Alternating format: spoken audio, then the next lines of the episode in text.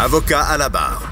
Avec François-David Bernier. Avec François-David Bernier. Un client qui aurait fréquenté le méga gym à Québec euh, est mort de la COVID. Bon, on ne peut pas faire de lien avec sa fréquentation, c'est difficile. Euh, il y a toute cette polémique euh, cette semaine autour de ce gym-là qui, qui aurait généré jusqu'à près de 400 contamination, 400 personnes contaminées, parce qu'on sait que c'est exponentiel. Certaines personnes fréquentes rencontrent d'autres personnes dans leur famille et ça se propage comme ça. Et là, de voir qu'il pourrait y avoir un, mort lié à cette explosion-là nous fait nous poser beaucoup de questions sur quelle est la responsabilité de quelqu'un euh, à l'ère COVID, bon, un propriétaire d'entreprise ou euh, un individu qui ne reste respecterait pas de règles sanitaires, est-ce qu'on pourrait aller jusqu'à dire qu'il a été euh, négligent, criminellement négligent? Euh, et on voulait en savoir plus. On en parle avec Maître Jean-Pierre Rancourt. Bonjour. Bonjour à vous. Euh, merci, Maître Rancourt. Je le sais qu'on est en territoire inconnu. Euh, c'est du nouveau pour le droit, tout ce qui est droit criminel, euh, la COVID-19, l'implication de quelqu'un qui ne respecte pas les règles. Mais on va essayer un peu de, spéculer, de savoir qu'est-ce qui, se fait, qu'est-ce qui serait possible et où va s'en aller le DPCP avec tout ça.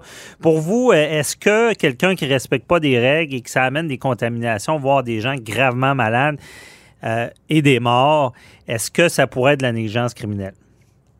Ben, ça pourrait techniquement, parce que euh, négligence criminelle, c'est par exemple faire quelque chose ou omettre de faire quelque chose qui euh, met la sécurité d'autrui en danger. Alors, est-ce qu'on pourrait aller jusqu'à dire que euh, le propriétaire, par exemple, de ce gym-là a omis de prendre les, mesures nécessaires, sachant que ça mettait en sécurité, en, en, en, en là, en, en danger. Là en danger euh, la sécurité des gens. Alors ça, à ce moment-là, on, pourrait peut-être aller jusque-là. Évidemment, euh, c'est comme vous le disiez, c'est du droit nouveau. Euh, pour aller jusqu'à une négligence criminelle, accuser le propriétaire, par exemple, du gym, on est on est on est loin là, mais ça pourrait arriver techniquement, oui. C'est ça, techniquement, parce que l'omission dans négligence criminelle de faire quelque chose, c'est une loi qui nous impose de faire ça. Et dans ce cas-là, un décret est un peu comme une loi. Là. Absolument. Et sachant que, euh, par exemple, en, ne prenant pas les dispositions euh, qui ont été imposées, euh, recommandées et imposées par le, gouvernement, et, sachant très bien, parce que tout le monde le sait, dans quel état on est maintenant au niveau sanitaire avec ce COVID-là, mm-hmm. ne, le faisant pas, est-ce que c'est une négligence criminelle? Ben, on se, on se pose la question. Est-ce que l'homme raisonnable, le bon père de famille, aurait agi de cette façon-là? C'est le, critère. Et, si on se fout carrément de la, sécurité des gens, ben, ça peut aller jusqu'à une négligence criminelle. Mm-hmm. Donc, euh, mettre en cause la négligence criminelle, c'est pas seulement d'être imprudent. J'imagine c'est de quoi de plus gros que ça. Là. Absolument. Il faut euh, être plus que ça. Vous pouvez, euh, par exemple, être négligent ou imprudent, bon, euh, sans trop savoir les conséquences. Mais mhm. quand vous devez savoir les conséquences de vos actes ou de vos omissions, dans ce cas-ci, ben à ce moment-là, on pourrait se poser la question est-ce que vous avez manqué à votre devoir de, de, de, protéger vos concitoyens, mais de façon négligente?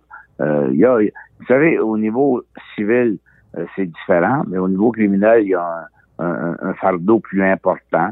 Hmm. Est-ce que euh, à ce moment-là, on a euh, négligé complètement la sécurité d'autrui? écoutez, ça, comme vous le dites, ça, ça va être peut-être éventuellement quelque chose que la, la, DPCP va évaluer, mais c'est du droit nouveau à ce moment-ci. Mhm.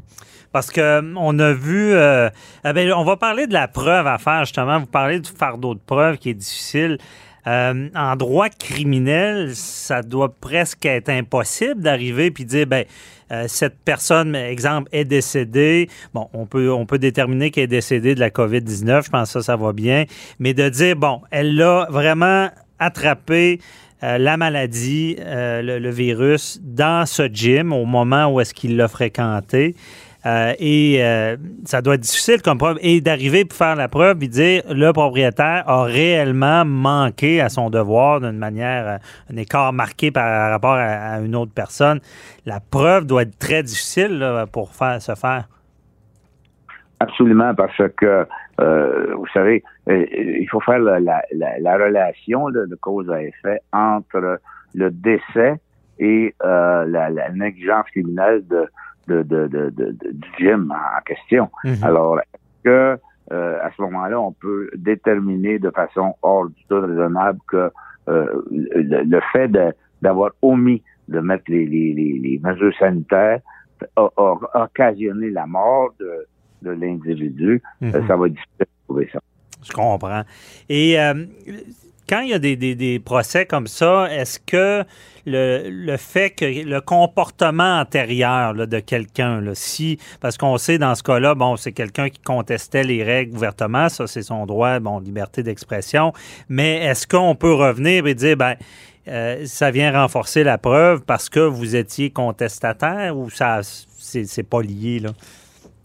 Ben, ce serait un élément important. Si, par exemple, on fait la preuve que vous avez contesté, vous étiez à l'encontre des mesures sanitaires, vous avez manifesté euh, ça de façon publique, ben, on peut amener ça comme élément pour démontrer son intention euh, de, de, ne pas euh, donner les, les, mesures sanitaires nécessaires pour éviter un drame comme ça. Mhm. Alors ça, un élément qu'on pourrait amener, oui. OK, ça pourrait peser dans la balance. Et euh, également, bon, on sait qu'en matière de, travail, on a vu une évolution euh, de, du DPCP, là, de, la poursuite pour euh, on tolère moins bon un entrepreneur, un, boss, là, quelqu'un qui a des employés. On a vu des causes où est-ce que bon, un employé qui est allé dans une tranchée, la tranchée il a tombé dessus, il n'était pas sécurisé. On a responsabilisé l'entreprise, bon, qui ira pas en prison, euh, aura une contravention, et euh, l'administrateur qui a été condamné.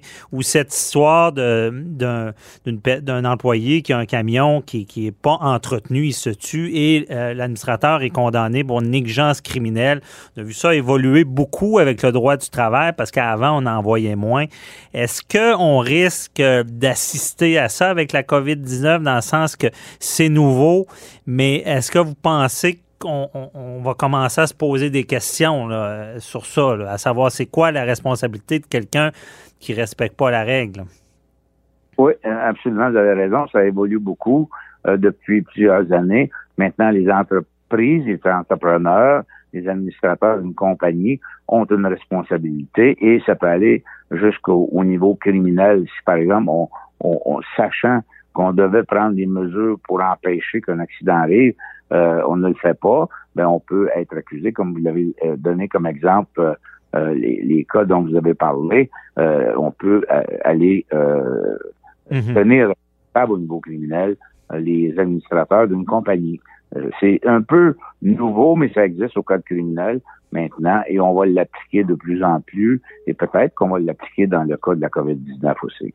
Oui, OK, je comprends. Parce que euh, c'est pas du déjà vu des, des, maladies comme ça qui se donnent c'est il y a une responsabilité quelqu'un qui s'est contaminé par exemple et qui va contaminer d'autres personnes il y, a une, responsabilité ça s'est déjà vu là on l'a vu, ou des euh, gens, par exemple, qui avaient des maladies euh, euh, sexuelles qui le cachaient, par exemple, à, à leur à leur, amis et, et, et, et, contaminaient au niveau sexuel l'autre personne, sachant très bien que euh, il, le savait et l'autre personne ne le savait pas, pouvait être déclaré coupable d'une négligence criminelle, oui. Mm Maître Rancourt, euh, pourquoi on, dit, on parle souvent du bon père de famille quand on parle de, de situations comme ça de négligence?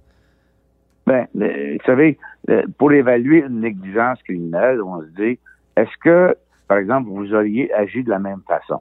Si l'homme normal n'aurait pas agi de cette façon-là, euh, de façon à causer, par exemple, un accident ou euh, euh, à ce moment-là, euh, c'est le critère un peu de l'ingérence criminelle, du droit criminel, où on se dit l'homme normal n'aurait pas agi comme ça, donc c'est une négligence. C'est un peu le, le barème où on, se pose à ce moment-là. OK, c'est vraiment le barème euh, euh, de la personne comme normale versus l'autre personne. Euh, est-ce que, d'après vous, avec la COVID, ce qu'on a vu le, le, le tousseux du terminal, la cracheuse qui est crachée sur une rampe, est-ce que est-ce qu'il y a, d'autres choses qui peuvent évoluer en, droit criminel avec la COVID ou est-ce qu'il y a ben, d'autres genres d'accusations? Ben oui, parce que, vous savez, à chaque fois, chaque année, on a des événements différents. La COVID, c'est tout à fait différent pour nous. Alors, euh, à ce moment-là, le, droit criminel doit s'ajuster. Et euh, si on peut déterminer qu'une personne a agi ou omis d'agir euh, de façon non sécuritaire pour autrui et, volontairement, ben, on peut les accuser. Et ça, ça s'en vient là. OK, ça évolue assez rapidement. Merci beaucoup, euh, Jean-Pierre Rancourt. Très éclairant. Bonne fin de journée. Bye bye.